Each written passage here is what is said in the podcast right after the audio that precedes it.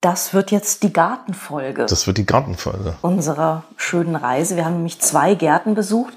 Ähm, über einen müssen wir ein bisschen mehr erzählen, nämlich Schloss und Park Altenstein, weil da hat uns die Technik verlassen und wir müssen ein bisschen mehr Meta-Talk machen, ähm, was vor allem mich ziemlich schmerzt, weil ich habe in diesem Park ungefähr anderthalb Stunden abgenerdet und ich weiß jetzt nicht genau, was von dieser Aufnahme rettbar ist. Ja, das werde ich dann sehen. Also es, es wird im Zweifel dann, dann auch noch O-Töne geben, ja.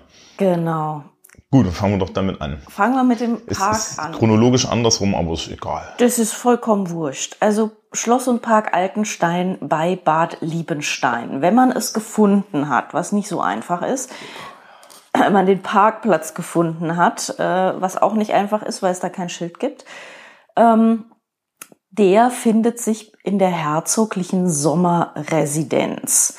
Und äh, dort Wir müssen gucken, welches Herzogs. Ne? Das ist von Herz äh, Georg von Meiningen ist es anscheinend. Also Ah ja, ja, Herzog ja, das ist der sogenannte Theaterherzog Georg II. von Sachsen-Meiningen. Und Meiningen ist eben die Stadt mit dem großen Theater. Und da waren sie irgendwie, da waren sie alle. Und dann hat er, genau, und irgendwie Brahms und Dings. Und dann hat er seine ganzen Theaterleute inklusive äh, Johannes Brahms äh, unter den Arm gepackt und dann haben die, haben die da ihre Sommermonate verbracht, ihre Sommerfrische. Und da muss es ziemlich zugegangen sein in diesem Park.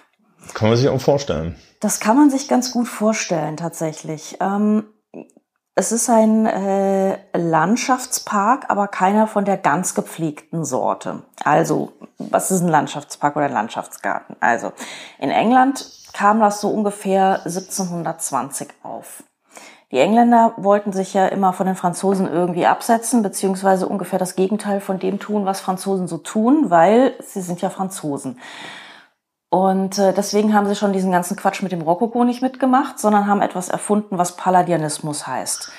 Das bezieht sich auf die Palladio-Villen in Oberitalien. Palladio war eben ein äh, Vil- Villenbaumeister. Es gibt unfassbar viele Palladio-Villen. Und die sind alle so ein bisschen, ähm, ja, mit so Säulen, so Renaissance-Villen, ähm, meistens auch ein Flachdach mit oben so einer Säulengalerie. Es gibt äh, ganz verschiedene, frühpalladianistisch, spätpalladianistisch und so weiter. Und die Engländer haben anstelle Rokoko, also keine Putten, kein fein ziselierter Stuck und keine Rocaillen, haben sie gesagt, wir machen jetzt hier Neopalladianismus. Äh, scheint uns irgendwie sinnvoller. Wir waren alle schon mal in Italien, haben wir alle irgendwie schon mal besichtigt, haben wir alle schon mal gesehen. Das ist jetzt das, was wir wollen. Und äh, dann ist also diese, diese klassischen englischen Landschlösschen, die man in allen Jane Austen-Verfilmungen sieht.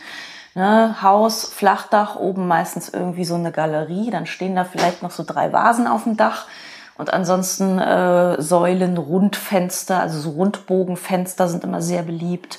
Ähm, das war dann diese klassische neopalladianistische Landvilla des Engländers. Ja. Genau. Und Da Ja. gab es dann auch den Landschaftsgarten. da gab es dann auch den Landschaftsgarten. Also der, die Engländer haben ja eine Zeit lang diesen ganzen Barockgarten-Mist mitgemacht. Und irgendwann kam dann die Idee so, nee, wir müssen es irgendwie anders machen, so. Und dann haben sie die, Pal also dann wurde der Garten so ein bisschen mehr angelehnt an diese italienischen Villengärten tatsächlich. Ähm, und dann sind sie aber abgebogen und äh, haben den Landschaftsgarten entwickelt. Und sehr böse Zungen der Kunstgeschichte behaupten, also ich bin ja eigentlich, mir, mir passt das ja beides in den Kram, weil ich habe Kunstgeschichte und Anglistik studiert. Und da gibt es so ein bisschen den Witz, dass die Engländer eigentlich nur eine wirklich, eine Kunst wirklich eigenständig und originär erfunden haben und das ist der Landschaftsgarten. Ansonsten sind sie eher so ein bisschen Europa hinterhergehechelt. Aber das ist eigentlich wirklich die Leistung und das kam um 1720 und ähm, da äh, war der Kontinent ist dann irgendwann nachgezogen. Also so äh, in Deutschland ging das dann so um 1780, 90 ungefähr los. Ja, und Herzog Georg war so einer, der danach gezogen ist. Und das Schloss Altenstein, das gerade im Bau, im Umbau ist, unter anderem, weil Schloss und Park Altenstein Teil der Bundesgartenschau nächstes Jahr sind. Mhm. Ähm, also die Bundesgartenschau in Erfurt und es gibt halt irgendwie 25 Außengelände und die beiden Gärten und Parks, in denen wir waren, sind, die, sind Teil der Außengelände. Ähm, ist halt so ein, so, so, so ein Tudor-Schlösschen. Ja. ja, das ist richtig, also das ist richtig fett, das habe ich so noch nicht gesehen. Also das ist so ein, so, so ein englisches, also eigentlich so englische, irgendwie Spätgotik, Anfang Renaissance, da hatten die Engländer ja so, eine, so einen Tudor-Stil. Und das sind eigentlich so diese Landschlösschen, die dann auch später wieder als Neo-Tudor auferstanden sind, weil auch das ist eine ziemlich englische Variante der Gotik, die es auf dem Kontinent nicht gab. Ähm, und da hören die Fenster auf, oben spitz zu sein. Also es das heißt ja immer so, Gotik sind die Fenster, die oben spitz sind, Romanik sind die Fenster, die oben rund sind. Jetzt haben wir die Fenster, die oben platt sind, also rechtwinklig, ne, wie normale Fenster, aber halt trotzdem immer noch recht länglich. Und das ist eigentlich dann so der Tudor-Stil. Da ging das dann los und ähm, man erkennt das dann auch an, meistens gibt es dann so Steinrosetten noch irgendwo und äh, das ist so ein bisschen, bisschen behäbiger, bisschen klotziger als so diese feine filigrane Gotik. Und ähm, diesen Tudor-Stil, der, wo, dann, wo man dann langsam so in die Renaissance reinrutscht, das ist so neu aufgelegt, dieses Schlösschen. Und das ist, ähm, also da muss jemand schon sehr anglophil gewesen sein, um das so ja. zu gestalten. Und, und Herzog Georg hat sich dann halt irgendwie äh, das, das Landschaftsgartenbau-Know-how der Zeit geholt mit irgendwie Fürst Pückler und äh, genau, Peter Joseph Linné ist der andere, der auch noch sehr bekannt ist. Und das waren schon wirklich die Kapazitäten der Zeit und hat sich diesen Park anlegen lassen. Also es ist ganz interessant, weil rund um dieses Tudor-Schlösschen ist der Garten auch noch so ein bisschen tudorös. Ja. Äh, also man sieht diese, diese Formschnitte, die Topiarien, ne? diese, diese Buchsbäume und, und äh, die dann so kugelförmig geschnitten sind. Das ist eigentlich klassisch Tudor-Stil. Das ist aber auch nur ums Haus drum, drumherum. Und da gibt's dann auch noch ein paar Teppichbeete, die angelegt sind, also so bunte Rabatten. Und dann franzt es aus. Und das ist eigentlich so klassisch Landschaftsgarten. Äh, was zum Haus gehört, gehört eindeutig zum Haus. Ja, eben also Teppichbeete, beziehungsweise in England war es ganz oft einfach eine Art Küchengarten der Walled Garden, wie man den nennt. Und da hat dann halt so das, der Schnittlauch gewachsen. Ne? Und äh, dahinter fängt dann die in Anführungszeichen Landschaft an, was aber natürlich keine natürliche Landschaft ist, sondern eine hochartifizielle Landschaft. Ja, wir haben, wir haben, wir haben ja sogar eine pastorale, eine pastorale Schafsherde ja. Und dann, gestern, und dann gestern noch erfahren, dass tatsächlich irgendwie die Stiftung Thüringer Schlösser und Burgen jetzt dazu übergegangen ist, in diesen Landschaftsgärten tatsächlich pastorale Schafsherden zu halten, damit es mhm. authentischer ist. Als, mhm. Also die meinen das auch ernst. Mhm. Die meinen das echt ernst. Weil, also man muss sich halt so vorstellen, wenn man auf diesem Schloss ist und dann hat er ja Gäste, dieser, ne, dieser Herzog. Und äh, dann will der Herzog natürlich den Leuten, meistens vom Schloss, meistens aus der Belle Etage, also erster Stock Mitte irgendwo, so ist so das zentrale Räumchen des Hauses, da ist auch die große Terrasse. Und da will man ja seinen Gästen zeigen, was man so hat. Deswegen sind üblicherweise da ungefähr so die Sichtachsen hin ausgerichtet.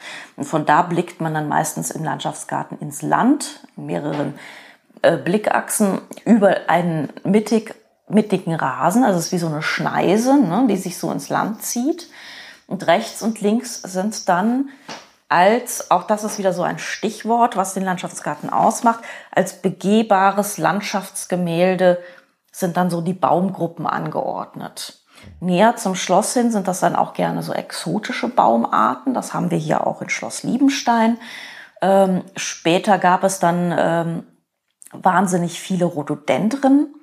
Ähm, das war dann auch eine ganz große Mode. Das ging dann so im 19. Jahrhundert los. Da hat man dann alles voll gepflanzt mit Rhododendren. Aber das war im ursprünglichen Landschaftsgarten nicht. Da gab es dann maximal irgendwie so die Libanon-Zeder oder den Mammutbaum. Und den Mammutbaum zum Beispiel haben wir hier auch.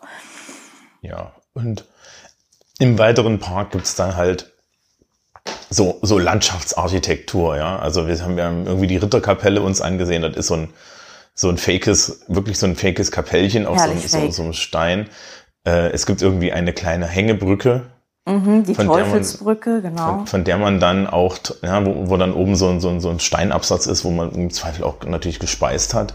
Ja, und dann konnte man von da aus dann im Wald das Schloss stehen sehen und es gab auch eine total unauffällige Schneise, mit der man dann ins Land gucken konnte. Mhm. Ja. Und so, äh, das, das, es gibt natürlich ein chinesisches Häuschen, ja. Genau. also das sind so diese Staffagegebäude, die im Englischen den schönen Fachbegriff Follies tragen, also Verrücktheiten eigentlich. Und ähm, die, da gibt es so ein Standardset für den Landschaftsgartenbau, würde man sagen. Also pittoreske Brücke an Felsen ist so eins dieser Landschaftselemente. Äh, Dann gibt es natürlich verschiedene Stile. Also es muss immer irgendwas Gotisches rein. Das haben wir durch die Ritterkapelle wunderbar abgedeckt. Oder so eine Grotte. Ja. Eine Grotte, genau. Die ist dann auch so unten in diesem Felsen drin. Ähm, Grotte ist dann immer was sehr Natürliches, was auch immer so ein bisschen an Unterwelt und Unterbewusstsein gemahnt. Ähm, wir haben, also das Gotische ist auch wichtig, weil das immer auf die, auf die nationale Vergangenheit zielt. Also äh, die Engländer reklamieren die Gotik für sich und sagen, unser Nationalstil ist Gotik, das ist unsere Vergangenheit, da waren unsere ersten demokratischen Bemühungen, da müssen wir wieder hin. Die Deutschen sagen, der Gotik, die Gotik ist unser Nationalstil, das ist unser einige, ein, und da, da waren unsere ersten ja. nationalen und so, da müssen wir wieder hin.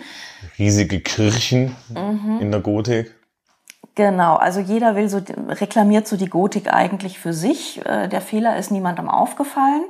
Ähm, dass die ersten großen Kathedralen in Frankreich standen, hat auch Deutschland und Deutsche und Englische, äh, Engländer nie wirklich so gekratzt. Aber gut. ähm, genau, die Gotik war halt der Inbegriff des Nationalstils und meistens war das dann auch so ein bisschen was, was näher an der Natur war. Also die englischen Gartengebäude der Gotik waren meistens auch irgendwie so total irregulär zusammengebastelte, teilweise irgendwie komisch dreieckige Bilder, war aber total egal, weil irgendwie Gotik. Ähm, dann hat man meistens noch irgendwas Antikisches gehabt. Also entweder so Venustempelchen oder äh, Statuen oder Brünnchen und so weiter. Das gibt's hier immer wieder mal. Also hier gibt es so ein, hier muss es irgendwo ein Obeliskentor geben. Das haben wir jetzt nicht gefunden, aber gibt es. Es gibt auch überall so ähm, chinesische äh, antike Statuen, die so in der Gegend rumstehen. Die Antike war natürlich das andere große Vorbild, was man so gesellschaftlich hatte und was man so auch heraufbeschworen hat in seinem Park. Und dann natürlich die Chinoiserien. Ja. Ja. Ähm, es gibt ein chinesisches Häuschen in Schloss Altenstein und da sind sie auch tatsächlich in einem guten guter Tradition. Es gab immer irgendwas Chinesisches das, das Größte und Heftigste, was ich in der Form gesehen habe, war tatsächlich in Kassel-Wilhelmshöhe in dem großen Landschaftsgarten. Da gab es wirklich ein ganzes chinesisches Dorf, äh, Mulang. Und äh, dort sollten eigentlich auch tatsächlich so echte Chinesen wohnen und dort irgendwie äh, gekleid, äh, orientalisch gekleidet durch die Gegend hüpfen. Ähm, du guckst so, ich weiß gar nicht, was du hast. Und sie haben aber keine Chinesen gefunden. Was ein, das Einzige, was sie hatten, waren irgendwie so Menschen aus diversen Bereichen Afrikas.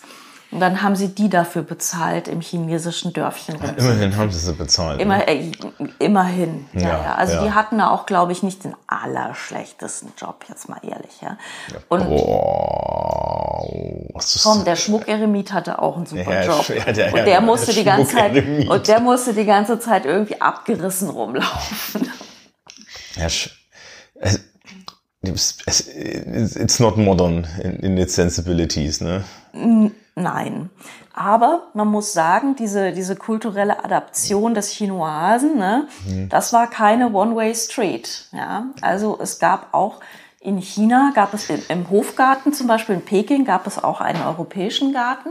Und die europäische Rokoko-Mode wurde in China durchaus rezipiert und adaptiert. Und es gibt so Wandschirme mit so leicht chinesisch äh, anmutenden Rokoko-Kokotten, aber da sieht man so, nein, das soll Europa sein. Ja? Mhm. Also das ist, ähm, da gab es durchaus auch europäisierende Mode und europäisierende Gegenstände und Kunst. Na, immerhin ist es keine One-Way-Street. Immerhin das, genau.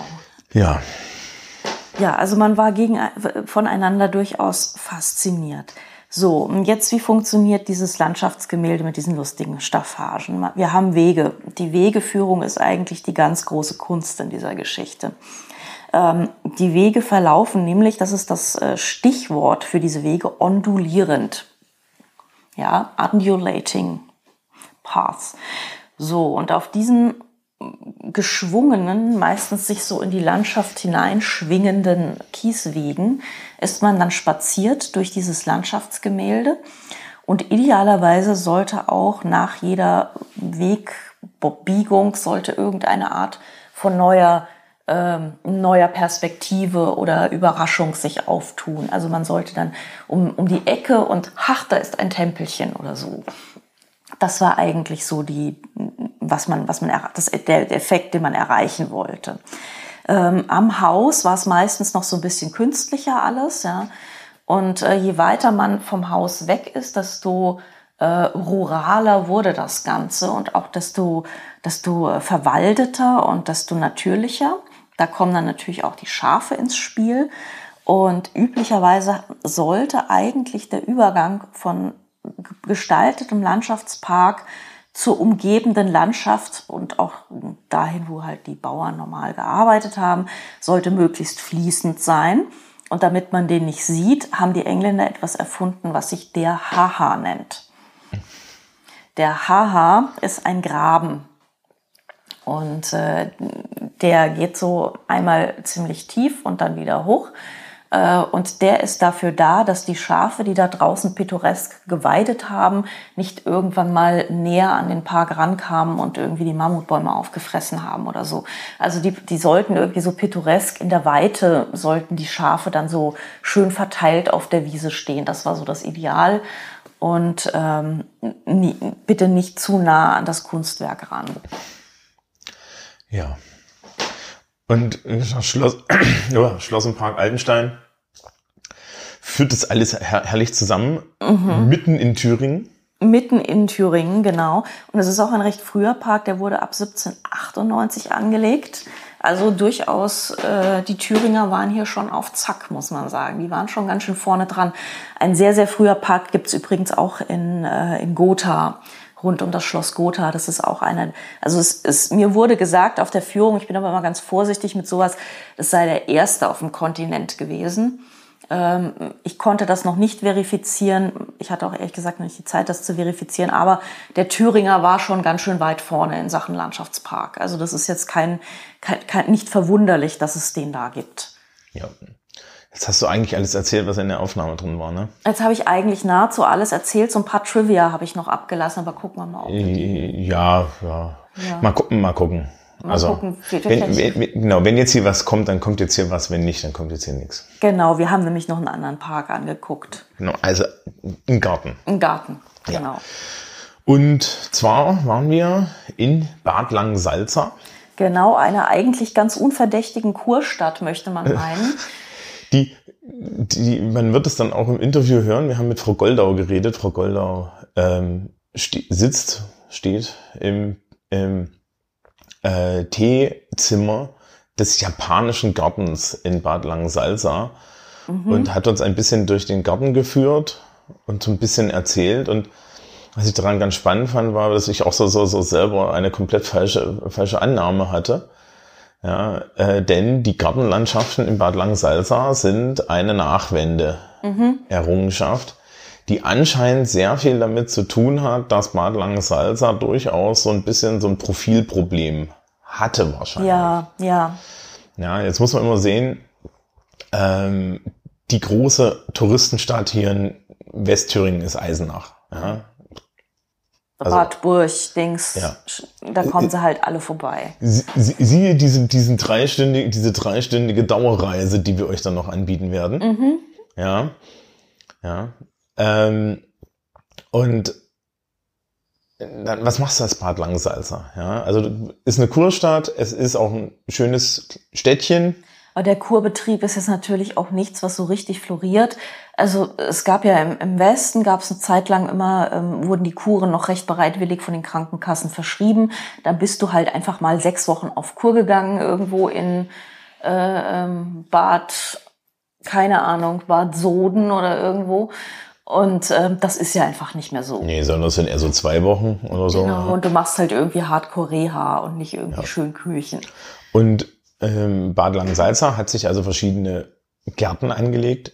Es gab einen Rosengarten, es gab einen Magnoliengarten. Es gibt ein Apothekermuseum mit einem Gärtchen dran. Ja, es gibt ein Arboretum. Ähm, also es gibt eine ganze Menge Gärten, die im Laufe der Zeit so irgendwie zusammengebaut wurden durch einen findigen Bürgermeister, der auf diese Idee kam. Und ähm, ja, und jetzt ist das irgendwie tatsächlich sehr bekannt dafür. Genau, und wir waren im japanischen Garten. Und der japanische Garten ist toll. Der ist sehr, sehr schön. Der ist sehr, sehr schön. Und alles weitere Das erzählen wir euch dann in der Aufnahme vor in der Ort. Aufnahme.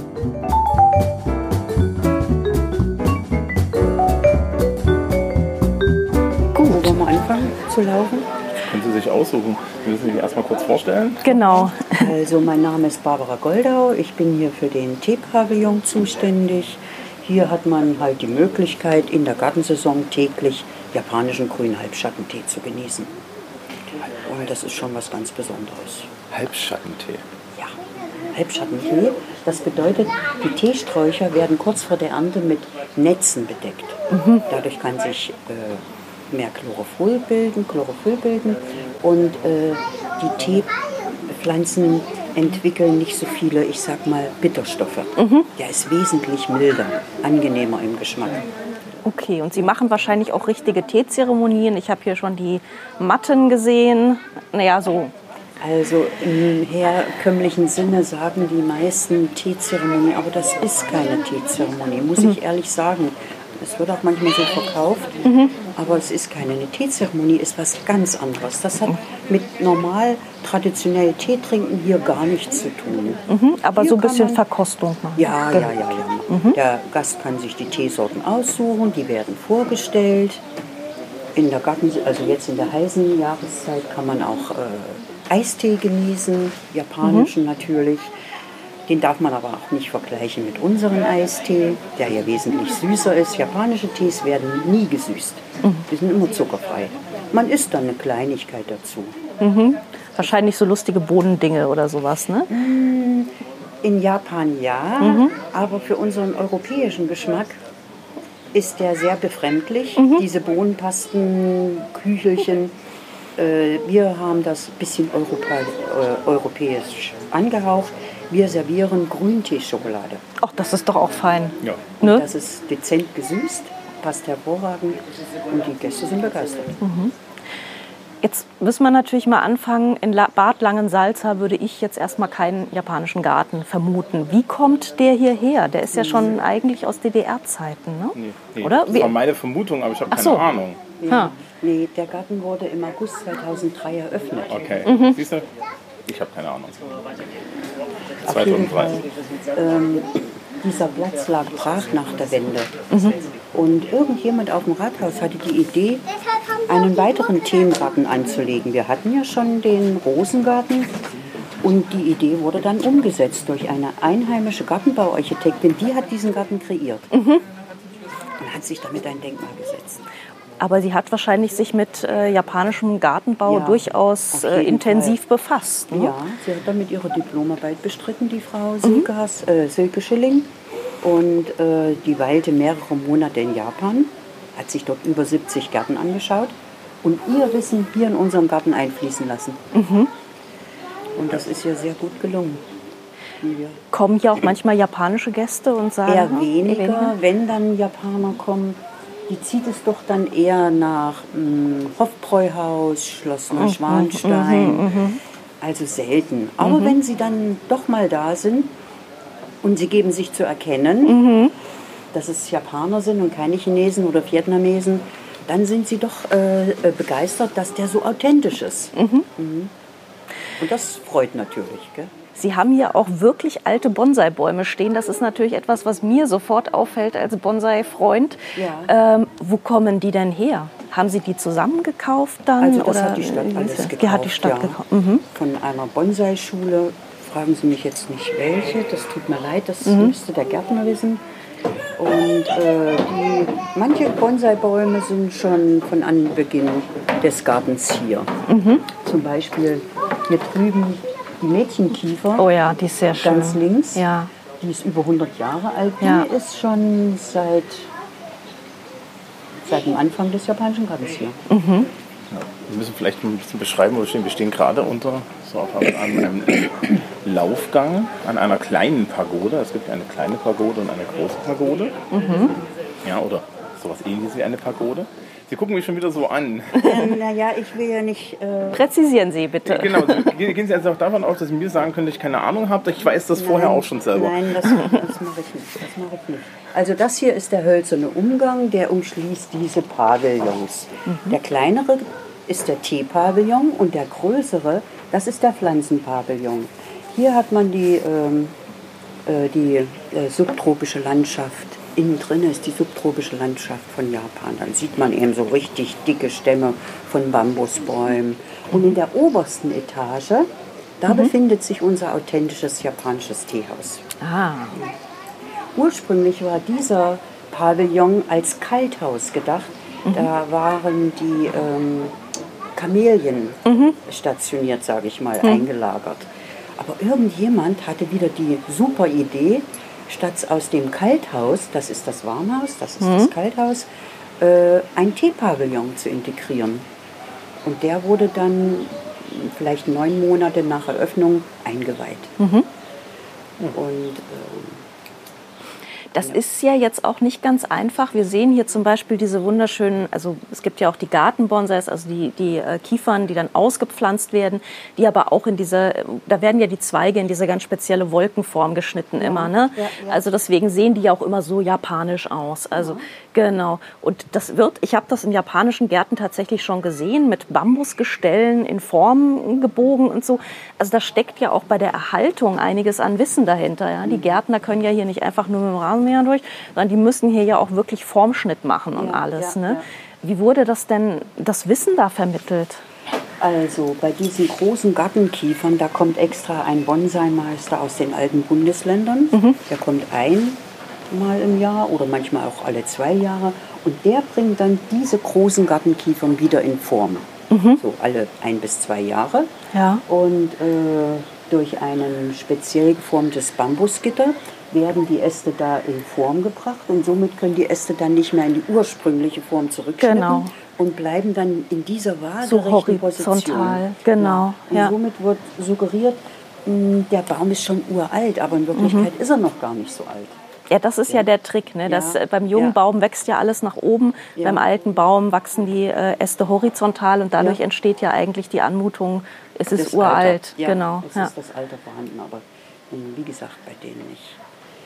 Und die kleinen Bonsai-Bäume, die pflegt unser Gärtner. Der hat sich auch das Wissen aneignen lassen. Der war auch bei Bon in einer Bonsai-Schule. Hat da eine Lehre sozusagen, ein Praktikum oder eine Lehre gemacht und hat das Wissen jetzt, dass er unsere kleinen Bonsai-Bäume äh, in Form hält. Aber bei den großen kommt, wie gesagt, ein Gärtnermeister aus den alten Bundesländern.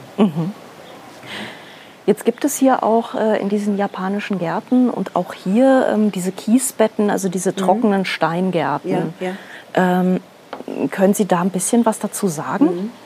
Also die Trockenlandschaftsgärten, das sind Gärten der Ruhe und Harmonie. Mm, Das sind äh, Meditationsgärten, sage ich mal. Also in Japan ist es so, man setzt sich auf ein Podest oder in irgendeinem Bereich außerhalb des Gartens und betrachtet diesen Steingarten oder wir würden auch sagen Zen-Garten ähm, als Meditationsobjekt. Man betrachtet das wie ein Bild.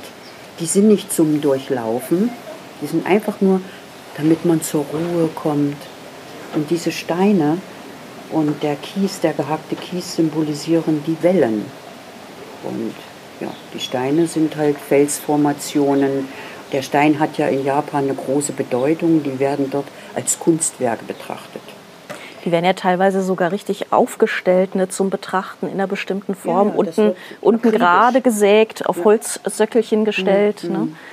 Ähm, ja, auf jeden Fall, das wird nicht einfach so, äh, ich sag jetzt mal, wahllos dahin gefropft, Da wird richtig ästhetisch geguckt, ja, wo ist die schöne Seite, wo ist das Gesicht. Mhm. Das wird alles arrangiert. Aber es muss natürlich auch kompositorisch eine gewisse Spannung ergeben. Ja. Ne? Nicht einfach hier und dort und da, sondern wirklich auch in Gruppen und Ja, ja. so. Ne? Das, äh, die Japaner, wenn die einen Garten gestalten, ist es so, dass sich die dann an eine, wie sagt man, an eine Landschaft orientieren.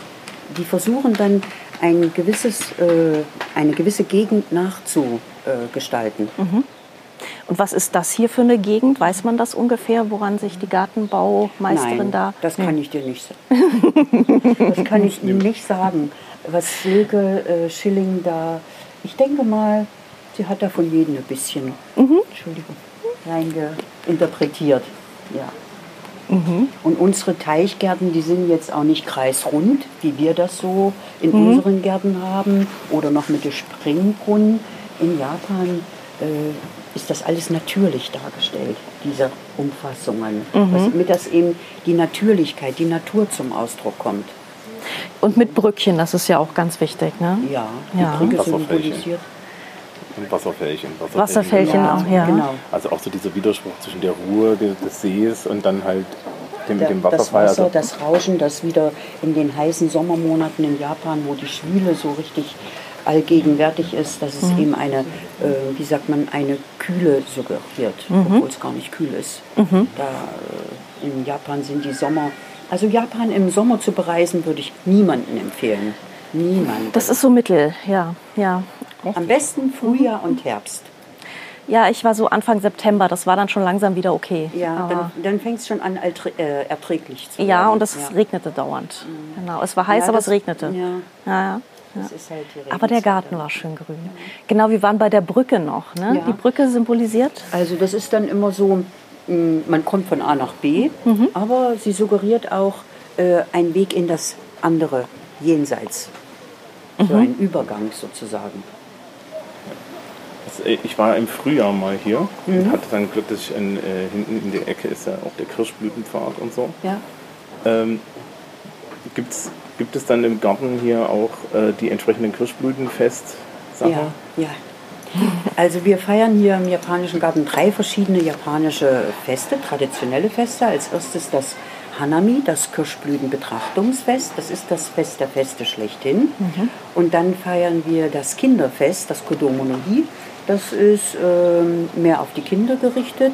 Das wird in Japan auch äh, groß gefeiert. Und dann feiern wir noch das Tanabata, das Sternenfest. Das ist dann im Juli wird das gefeiert. Das ist so ein Fest der Liebenden. Ist auch ein ruhiges Fest. Hanami, äh, da geht hier die Post ab, sage ich mal. Wenn jemand äh, den Garten, die Ruhe genießen will, möchte, dann bitte nicht zum Hanami hierher kommen. Dann ist alles außer Kraft gesetzt. Dann wird auch viel geboten hier natürlich. Ja. Fernöstliche Kunstfertigkeiten, Origami, Kalligraphie, Ikebana oder ähm, japanische Sportarten, Bogenschießen. Sumo-Ringer hat man auch schon. Ja, Toll anzusehen. Ja. Wir küren auch immer eine kleine Kirschbrü äh, Kirschblütenprinzessin, die dann ein Jahr lang äh, mit dem Bürgermeister unsere Stadt präsentieren. Und damit die Jungs nicht neidisch sind, wird auch ein kleiner Samurai gekürt. Und das findet jedes Jahr statt, bis auf dieses Jahr.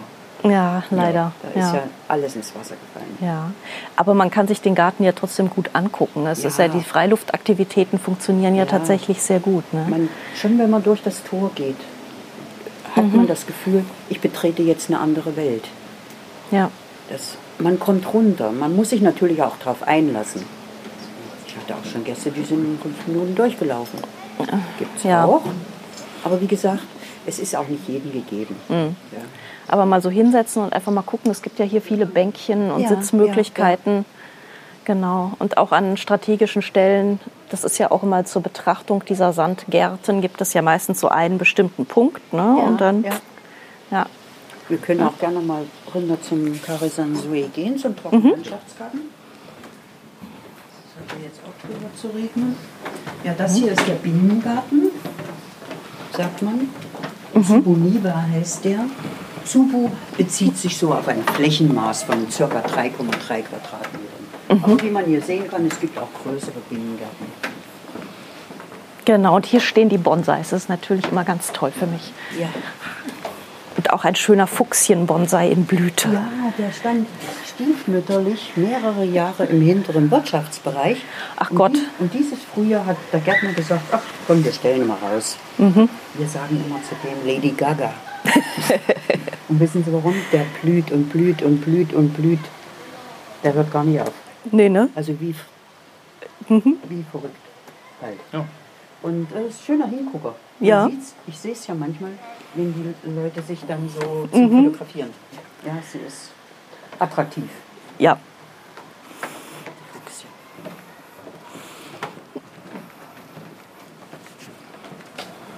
Ja, und Sie sehen hier, dass dieser, dieses Geschlängel hier, dieser Bachlauf soll das sein, dass der dort beim Wasserfall beginnt, da wo die Steinlaterne ist, die kleine.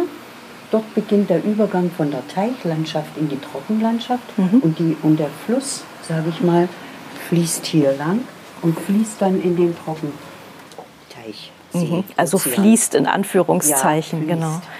Ja, wenn jetzt keine Kinder durchlaufen, das gibt es auch. Mhm. Und das nicht als äh, irgendwas. Das Denken, das ist ein Kiesweg. Ja, genau. Sandkasten. Ja, Ja. ach, ältere. Jetzt nicht äh, alles auf die Kinder schieben. Ja, das ist schon. In Japan, äh, wenn das in den buddhistischen Klöstern haben die ja meistens auch so einen Zen-Garten, sag ich mal, so einen Trockenlandschaftsgarten. Da bei der Arbeit verrichten, die, die Mönche, die die Arbeit verrichten, die meditieren auch bei der Arbeit. Die ziehen dann ihr speziellen Rechen, das ist so, äh, der hat so Spitzen wie so Zuckertüten und äh, die ziehen das dann so hinter, sich- vor sich hinter sich her und da wird dabei meditiert. Aber bei unseren Gärtnern nicht. Das ist, vielleicht musst du das mal so mit in Anspruch nehmen, zu sagen, es dauert jetzt hier länger, wenn ich meditiere. Ja, er, er nimmt sich Zeit. Das sind jetzt Strittsteine, da kann man über den Trockenlandschaftsgarten gehen. Und die Strittsteine wurden so angelegt, dass eine Frau traditionell mit Kleidung, also mit Kimono, diesen Schritt noch wagen kann. Nämlich der Kimono, der gibt ja die Schrittlänge vor. Mhm. Der ist ja unten ziemlich eng Ja, tatsächlich. der geht ja so runter. Und äh, ja, da ist das eben so angelegt, dass eine Frau mit ihren Getas, mit ihren Holzschuhen und den engen Kimono hier auch schön treten kann. Aber man muss natürlich immer mal so ein bisschen rechts und links und das verlangsamt ja auch den, den Schritt. Ne? Ja, auf jeden Fall. Man soll bewusst alles wahrnehmen. Von jeder Perspektive. Und hier sieht man wieder diese Wellenform, dass die eben auch in die Hecken übergeht. Genau, also es gibt hier so, so Buchshecken, die Ja. sind so polsterförmig geschnitten. Ja. Das so ist ja dann- Wie eine Welle. Ja. Könnte auch so ein bisschen ein Gebirge sein, ne? am, am Rande dieses. Ja, die Sees. Wasserform fließt sozusagen in diesen Hecken weiter. Mhm. Und hier ist unsere Schildkröte. Das ist auch äh, sehr japanisch, ne? Das gibt es da auch. Also eine, eine Schildkröte aus einem sehr flachen Kiefernpolster, also irgendeine Kriechkiefer wird das Ja, wahrscheinlich ja, ja. sein. Auf einem Stein, auf einem Inselchen praktisch. Arrangiert. Genau. Und die hat von einer bestimmten Perspektive wirklich die Form einer Schildkröte. Im Moment sieht man es nur mit viel Fantasie, aber wenn wir dort auf diesem Platz stehen und wir gucken darüber, sieht man, ah, tatsächlich, das hat die Form einer Schildkröte. Und die Schildkröte gilt ja in Japan, wie so viele Tiere auch, als Symbol für Langlebigkeit. Ja, mit Recht. Aha. Ja, mit Recht. Oder es sind ja auch die Insel der Glückseligen. So heißt ja auch unser Garten. Garten der Glückseligkeit. Und das sind die Inseln der Glückseligkeit. Diese Steinformationen. Und diese Kiefer soll der Kranich sein. Der sich so aus dem Wasser erhebt mit Ja, Schwingen. Ja. ja. Hier sieht man die Schildkröte, kann man auch gut sehen. Der Ah ja, ja. Und die vier Beine. Ja. Und hier ist so eine Wartebank, eine Meditationsbank. Sie werden feststellen, dass diese Bank besonders breit ist. So hat man eben die Möglichkeit, auf die traditionelle Art in diesem Fersensitz hier auf dieser Bank zu verharren. Das schaffe ich ungefähr zehn Sekunden. ja. Unter den ganzen Tag so sitzen. N- äh, na, Ja, bin dafür ist, nicht äh, gemacht. Für uns Europäer doch ein bisschen anstrengend. Ein Aber so kann man das alles schön genießen und das aufnehmen. Wie gesagt, man muss sich darauf einlassen. Ja, die Gartenkultur, mh, die Japaner haben ja viel von den Chinesen übernommen. Und natürlich auch die Gartenkultur. In Japan gibt es ja drei verschiedene Grundtypen von Gartenanlagen. Das ist der Teichgarten, der Trockenlandschaftsgarten und der kleine Teegarten, da wo jetzt der Gärtner gerade zu Werke ist. Und diese Gärten haben sich über die Jahrhunderte entwickelt und wurden dann eben weiter, äh, wie sagt man, für die Japaner zurechtgemacht. Mhm. Also sie haben ja ganz, es ist ja ganz oft in Japan, die haben irgendwas von den Chinesen genommen Ja. und haben es auf eine Art und Weise verfeinert, In dass man äh, in, Bogen in, ja, ja. Das stimmt. Wir haben das für sich verfeinert. Ob das äh, die Teezeremonie ist, Gartenbau, äh, Kultur, Die Bonsais. Bonsai, genau. Das äh, Malerei, Kalligrafie. Aber wie gesagt, äh, das haben die Japaner für sich dann weiterentwickelt. Mhm.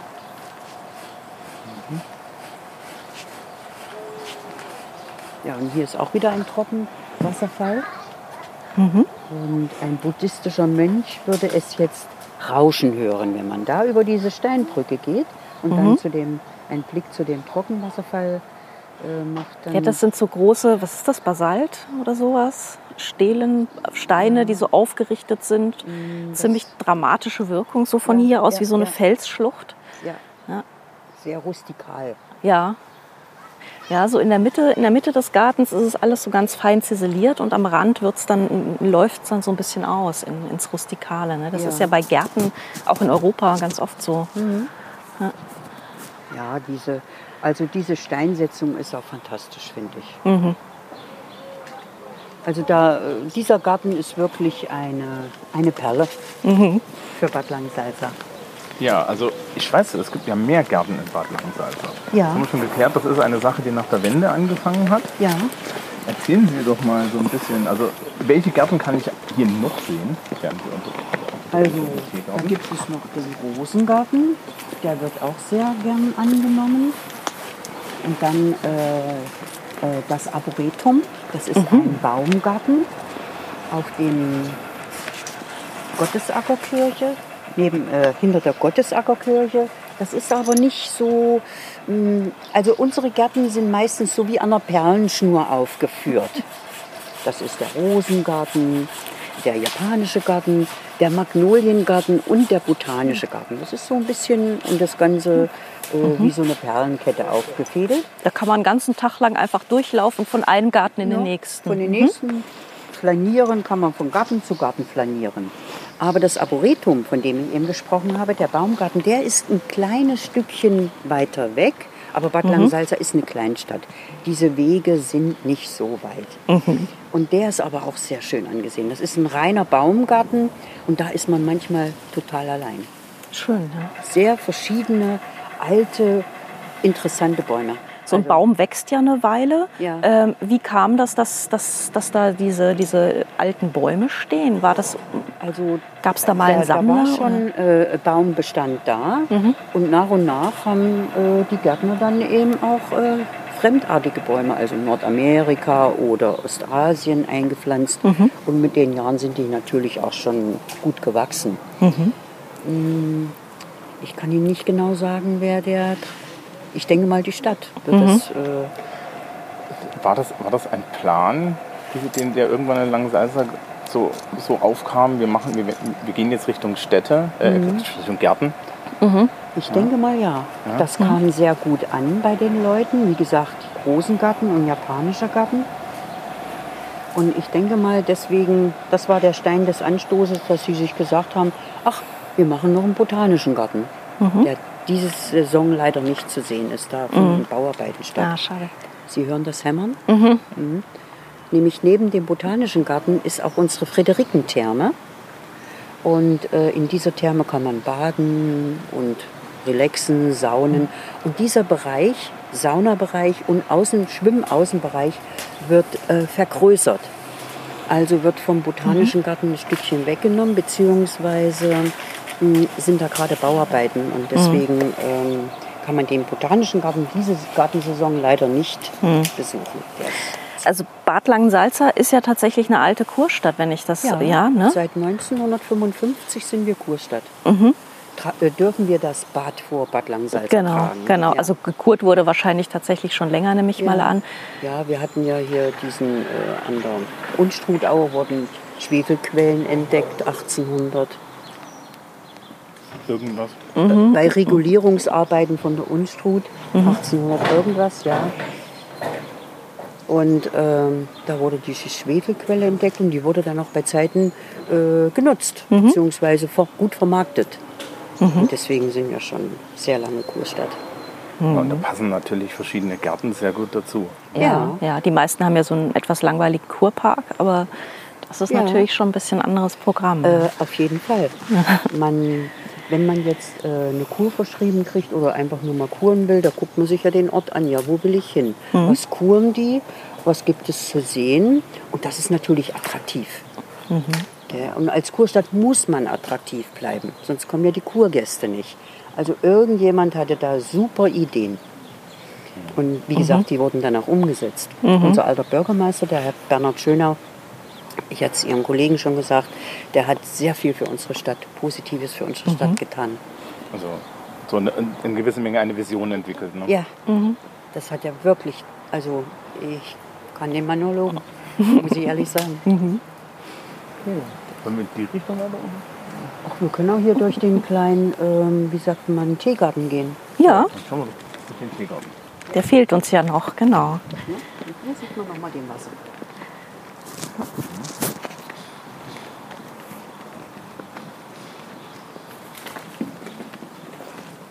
Und das ist äh, jetzt keine Wartebank für den Bus, sage ich mal. Gell?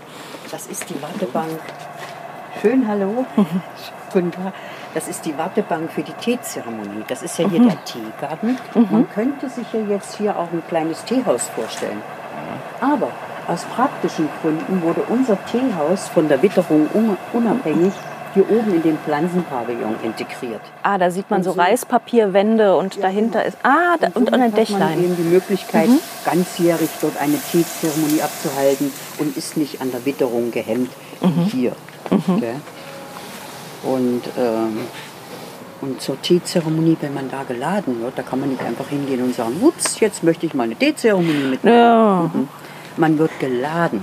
Und wenn man dann geladen wird, setzt man sich vorher zur Beruhigung und Entspannung auf diese Wartebank, bis der Teemeister den Gong ertönen lässt. Erst dann darf man das Teehaus betreten. Ja. Und Sie haben hier ab und zu Teemeister, die das machen? Ja, also in der Gartensaison sind ungefähr viermal Teezeremonien werden da angesetzt. Da kommt extra ein Teemeister-Ehepaar aus Hannover, der Herr Roloff mit seiner Frau. Und die zelebrieren hier schon von Anfang an unsere Teezeremonie. Und das dauert dann in etwa so anderthalb bis zwei Stunden. Muss man sich Zeit nehmen. Und das ist eine ganz tolle Erfahrung. Ja. Die sind auch Ja. sehr, sehr lieb und nett und die erklären dann hinterher auch alles, wie das abläuft. Also ich habe zweimal Teezeremonie gemacht. Einmal wirklich so ganz gepflegt in Frankfurt bei den japanischen Filmtagen und einmal wirklich im, im hintersten Ecke der, des ländlichen Japans. Das waren zwei recht unterschiedliche Erfahrungen.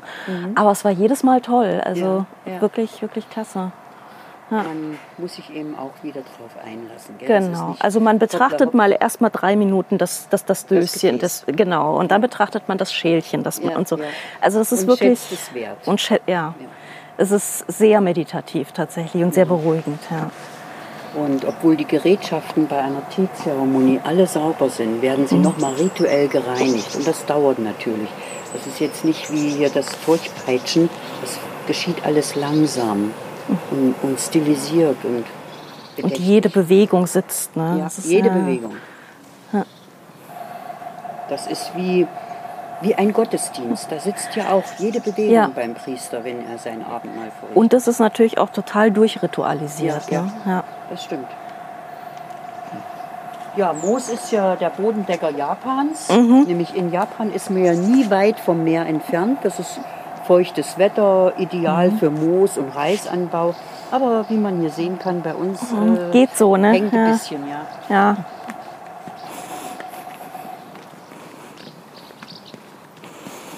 Ist denn eigentlich Probleme mit den, mit den Pflanzen oder leben die hier selbst? Ich denke mal, es gibt auch Probleme.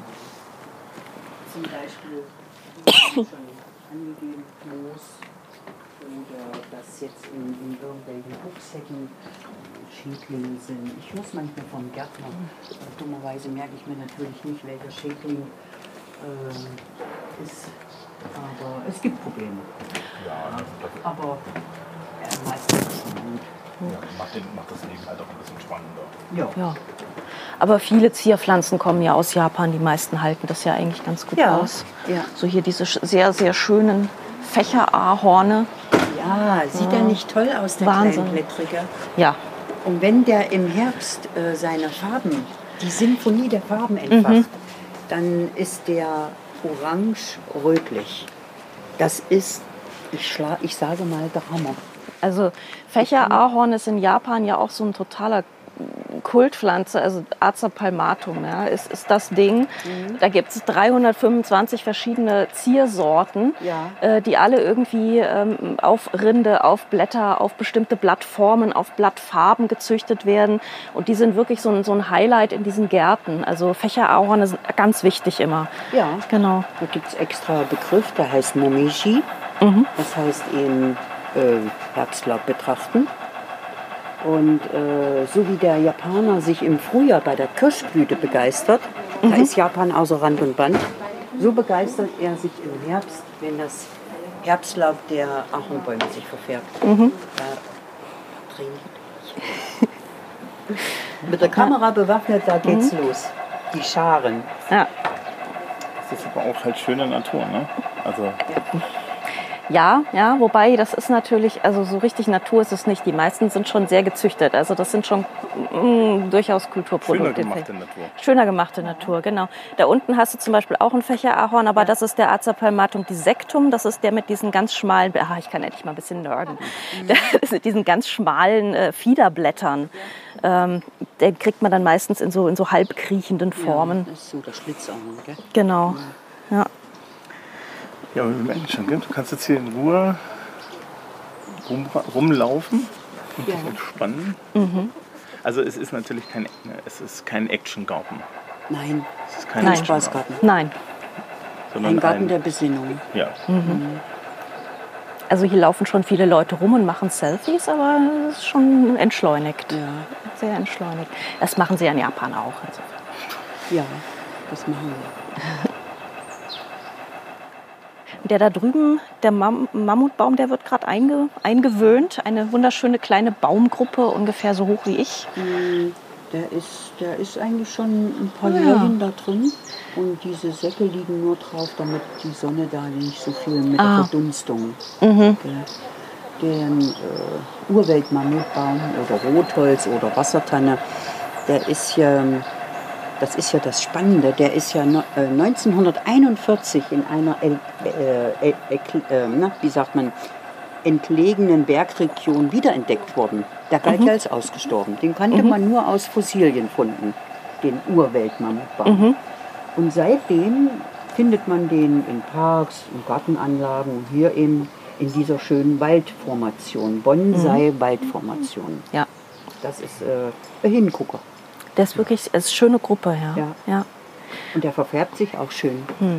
Und das Schöne bei diesen Gruppenpflanzungen ist ja, man hat immer so ein, zwei ältere Bäume und dann hat man so mehrere jüngere Schösslinge, die ein bisschen schmaler sind außenrum. Und das ist auch wirklich nach sehr strengen kompositorischen Prinzipien äh, angepflanzt. Äh, auch nach vorne, nach hinten, dass es auch eine gewisse Tiefe vermittelt. Ja, Ne? Eine schöne Perspektive. ja. Schönes Arrangement. In ja. zwei Untergruppen, eine Gruppe rechts, eine Gruppe links. Ja, das erfordert natürlich auch äh, Wissen, wie Ja. man das alles pflegt. Nämlich, wenn man einen Bonsai nicht pflegt, beziehungsweise ihn wachsen lässt, Dann wird es ein Busch. dann wird es ein Busch. Ja. Genau. Das, man muss genau wissen, was tue ich jetzt entfernen Mhm. und was nicht. Wenn man einmal was weggeschnitten hat, ab ist ab.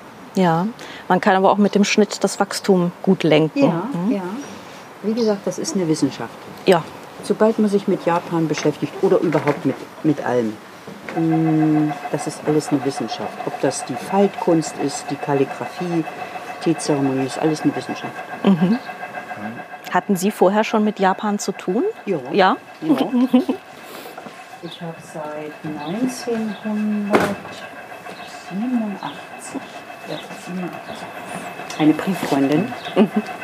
Zu DDR-Zeiten habe ich die. Äh, Und wir schreiben uns immer noch und haben uns auch schon, also ich habe sie auch schon mehrfach besucht. Und seitdem best- besteht das Interesse über Japan. Schreiben Sie sich auf Deutsch oder auf Japanisch? Also, nein. Also die erste Zeit äh, in Englisch und meine Brieffreundin hat jetzt seit ein paar Jahren Deutsch in der Abendschule gelernt und sie schreibt jetzt Deutsch. Ah, gut. Okay. Ja. Sie liebt Deutschland, Oh.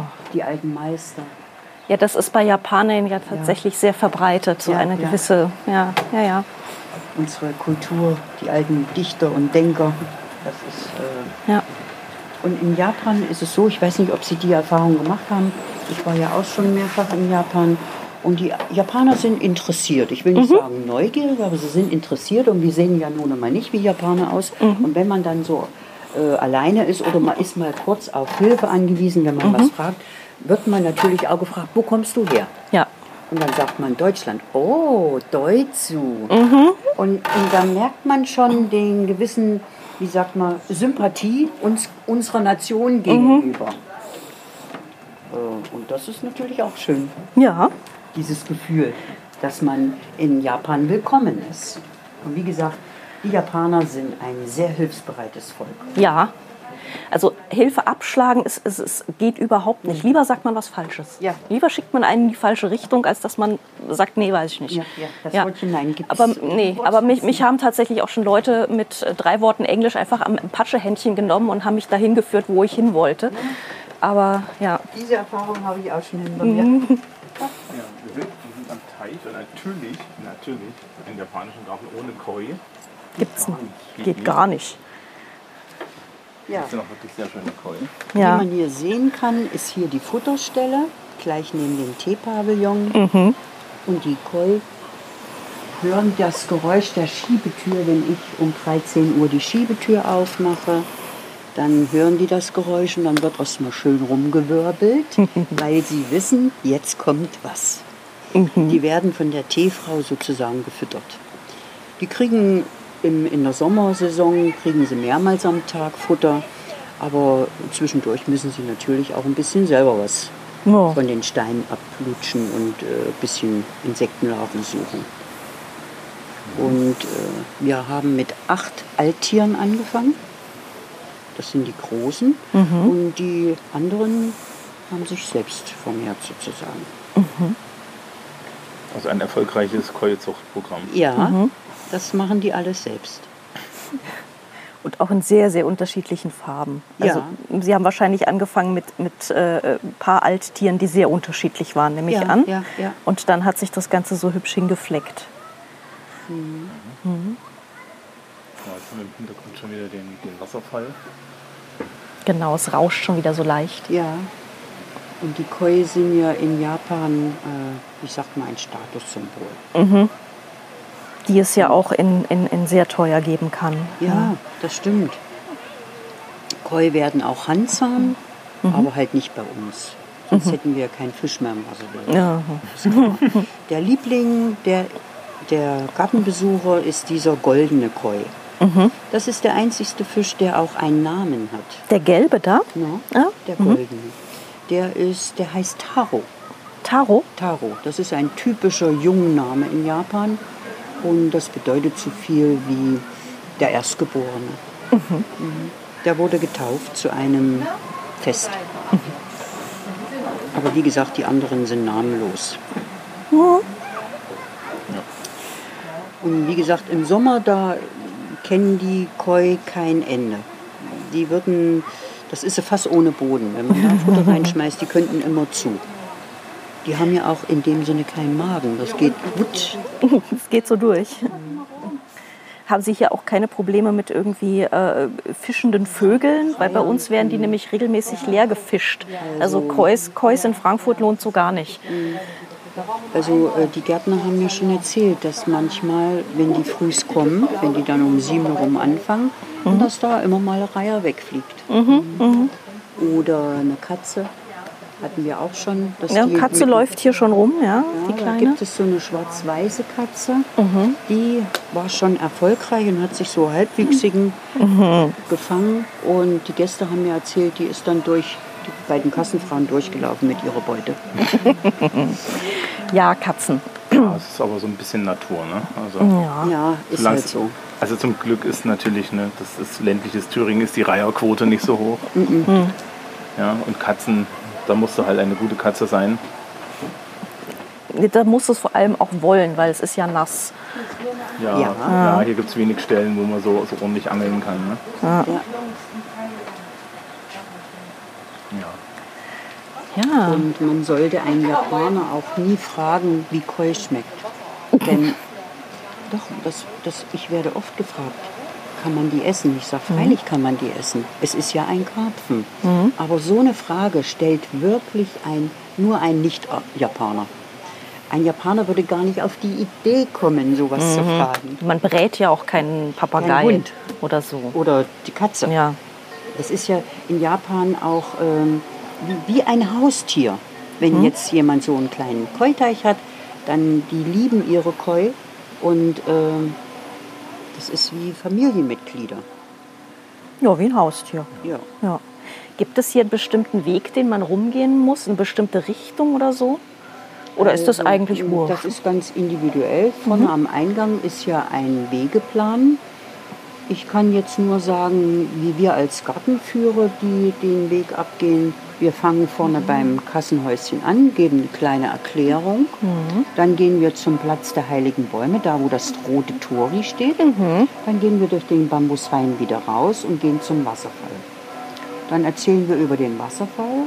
Dann gehen wir die Treppen runter in den äh, Kirschgarten. Dann wird über den Kirschgarten erzählt, über unser Hanami-Fest. Dann gehen wir über die Bogenbrücke und dann gehen wir so, so, so. Und dann ist hier wieder Schluss. Genau, beim Tori und bei den heiligen Bäumen waren wir nämlich noch nicht. Und das sind äh, klassische Kastanien, also so, so Biergartenkastanien. Das hat damit zu tun, mh, ich hatte ja vorhin gesagt, dieser Platz lag viele Jahre brach. Aber vorher zu DDR-Zeiten wurde er genutzt. Und zwar hier in den obersten Teil war mal ein Internat. Also für Schulkinder von einer dörflichen Region, die kein Automobil hatten. Und dieses äh, Internat, soviel ich weiß, wurde dann nach der Wende nicht mehr gebraucht. Und deswegen lag dieses Gelände viele Jahre brach. Und diese Kastanien, diese alten Kastanien, die gehören noch zu dem Gelände von dem Internat. Und in Japan werden alte Dinge äh, hochgeschätzt. Das ist in Japan ein bemerkenswerter guter Zustand, alt zu sein, beziehungsweise alte Dinge äh, nicht wegzumachen, Dinge mit sondern zu Patina, erhalten. Ja, genau. Zu erhalten. Und äh, da hat man diese Kastanienbäume sozusagen integriert in den Platz der heiligen Bäume.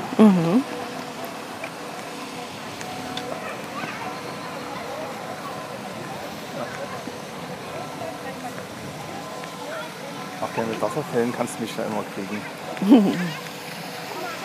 Ja, die sind sehr schön. Ja. Es ist auch schön anzusehen abends, wenn das dann angeleuchtet ist, auch unter Wasser, die Scheinwerfer, das sieht sehr schön aus.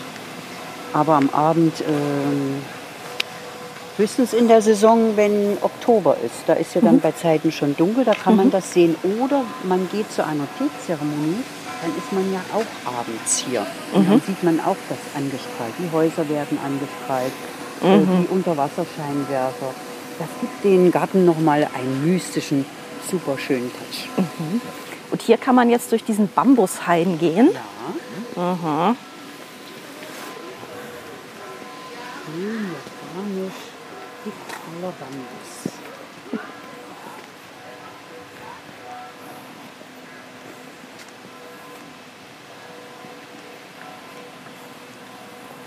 Was hat das Tori für eine Bedeutung? Das sind diese roten Tore, die da immer wieder mal stehen. Ja, das ist halt ein typisch japanisches Element, sage ich mal. Wir hatten es ja vorhin schon, dass die Japaner viel von den Chinesen übernommen haben aus der Kultur in vielen Bereichen. Und das hier ist typisch japanisch, dieses Tori. Markiert den heiligen Bereich. Äh, Der Japaner glaubt, ähm, seine Weltanschauung besteht oft aus Mythen, äh, Aberglaube und Geistern. Und in Japan ist, sind viele Dinge göttlich. Alte Bäume sind göttlich. Tiere können göttlich sein, sogar Menschen, Verstorbene, erhalten dann ein Kami, ein, ein Gottzustand. Und in Japan werden viele Bereiche, also eine besondere Gegend, ein besonderer Baum oder ein Felsen, kann göttlich sein. Und die werden dann mit einem Tori markiert. Und dann wissen die Leute genau, ah, da ist ein heiliger Bereich. Ist das ist jetzt aber eher Shintoismus, oder?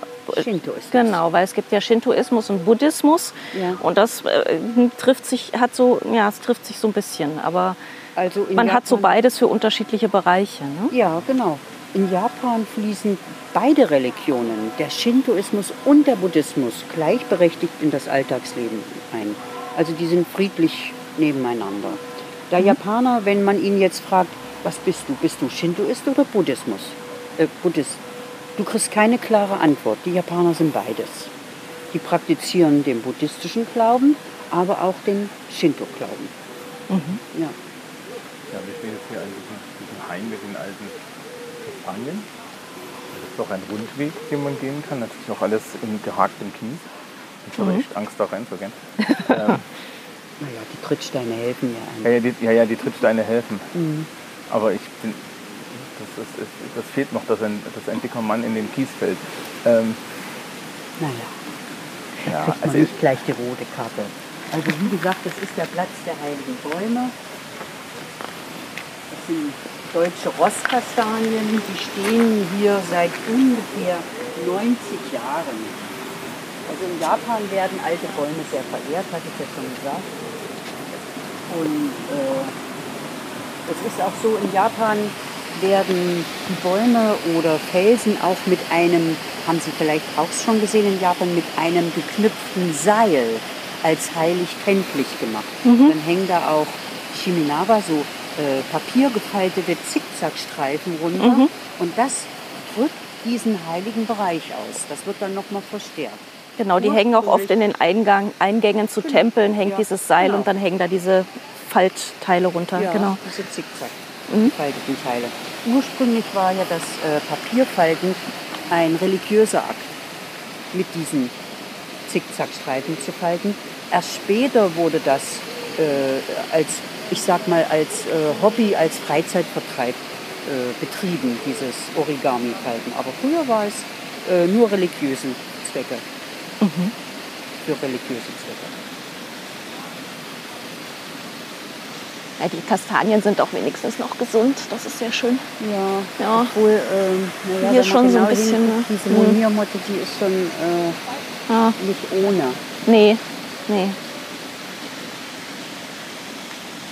Die, die Rostkastanien haben ihren Namen äh, von den Osmanen. Ach, Die waren doch im 16. Jahrhundert, sind die doch in Europa eingefallen, beziehungsweise wollten Wien erobern. Und die haben diese Kastanien mitgebracht als Pferdefutter. Und deswegen Rosskastanie. Und als sie dann schlagartig äh, wieder Wien verlassen haben, da haben sie natürlich auch säckeweise Rosskastanien dagelassen als Pferdefutter oder Kaffeebohnen. ja. Deswegen gibt's, haben wir jetzt Kaffee bei uns. Und Kastanien. Ja. Ja, deswegen Rostkastanien, Pferdefutter. Was wäre ein Biergarten ohne Rostkastanien? Ja, Ja, nix.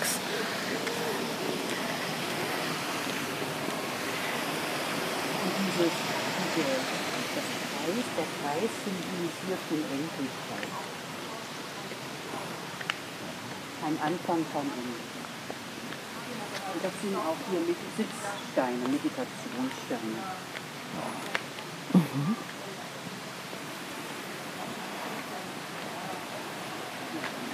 Schön Also wie gesagt, äh, dieser Garten umfasst mehrere Bereiche, hatte ich ja schon gesagt. Trockenlandschaftsgarten, Teichgarten, Teegarten oder hier den kleinen äh, Shinto-Areal. In dieser Kombination gibt es das in Japan nicht. Da gibt es entweder einen Teichgarten, einen Trockenlandschaftsgarten, einen Teegarten oder eben was Shintoistisches. Aber unsere Gartenbauarchitektin wollte so viel Information für uns Europäer oder für uns Deutsche einfließen lassen und deswegen hat sie die verschiedenen Gartentypen in einen integriert. Das ist also eine Art japanischer Beispielgarten. Ja, Das ist aber ansonsten, du kriegst das ja gar nicht zu sehen. nein, Nee. nein. Ja, vor allem, es, es passt ja eigentlich auch gut zusammen. Es also, ist alles es sehr harmonisch gestaltet, Ja, ja. ja, ja. Also die Frau Schilling, die Silke, die hat da wirklich äh, sich ihr Denkmal mit diesem Garten gesetzt, muss ich ehrlich sagen. Mhm. Ich müsste eigentlich jeden Tag vor ihr ein Kotau machen und sagen, du Silke, du hast das so toll gemacht, dass ich hier sein darf, dass ich hier arbeiten darf. Okay.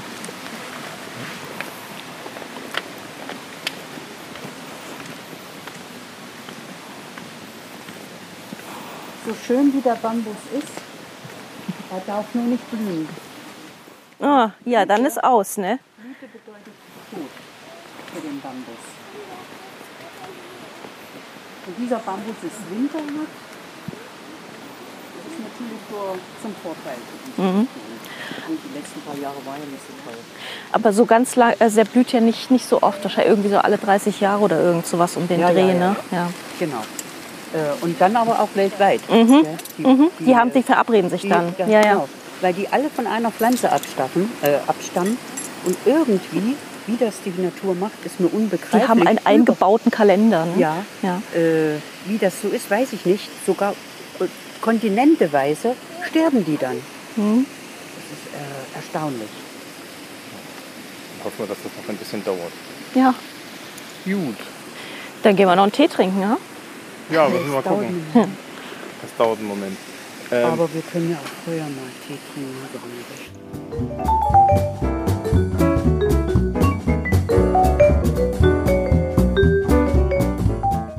Ja, das war Gartenbesuch. Es gibt da mehr, ne? Also Buga ist nächstes Jahr in Erfurt und äh, Nächstes Jahr werdet ihr wirklich hier zugeballert mit Gärten in, in wir haben ja, wir haben ja, in, wir haben ja, glaube ich, kurz, in, als wir in Langensalza waren, haben wir kurz über die, ich weiß nicht, das, hat, das, das wird es wahrscheinlich aus, aus po- Political Correctness Gründen nicht in die Aufnahme schaffen. Ähm, die IGA, also die IGA in Erfurt, die Erfurter Gartenausstellung, die haben auch so einen, so einen kleinen japanischen Felsengarten. Den fanden wir jetzt nicht so gut wie den, wie, wie den in, in Bad Langensalza, wobei der in Bad Langensalza ja, so, so wie wir auch gehört haben, jetzt eigentlich kein typischer japanischer Garten ist, sondern eine, eine Gartenanlage. Ja, das ist nicht die Reihenform, sondern es ist so, mehr so das Potpourri. ja. Aber ähm, die EGA, das EGA-Gelände wird ja, soweit ich weiß, in Erfurt auch deutlich umgestaltet. Es wird dort, ja, also ich werde da ständig immer mit äh, Pressemeldungen beschickt. Sie sind dabei, jetzt ein Gartenmuseum zu bauen und einzurichten, das auch bald, also die ersten Pressevorkonferenzen waren schon, das wird dann auch eröffnet. Also nächstes Jahr Thüringen Garten ist das ganz große Thema. Also vielleicht am besten jetzt schon hinfahren, bevor nächstes Jahr sich die Massen drängen. Ja, naja, also die, die, die IGA war ja, war ja mal zu DDR-Zeiten die IGA, die internationale Gartenausstellung der DDR. Also, ist schon bekannt. Ja, Ja, das war's zu, zu Parks und Gärten. Ich werde sehr viel Spaß mit Show Notes haben. ja. Mhm. Ich wollte schon immer, ich wollte schon immer mal alles, das hohe Hu des Gartenbaus in Show Notes schreiben. Ja. Und dann gehen wir in die Stadt. Dann gehen wir in die Stadt. Die Landpartie wurde unterstützt von der Thüringer Tourismus GmbH. Ihr findet sie unter nebenan in thüringen.de oder den Links in den Shownotes. Unsere Geschichten sind nicht die einzigen, die ihr aus Thüringen hören könnt. Es gibt aktuell auch eine Kampagne, die heißt Tür an Tür mit Thüringen und die könnt ihr finden unter nebenan.thüringen-entdecken.de. Wir bedanken uns sehr bei der Thüringer Tourismus GmbH.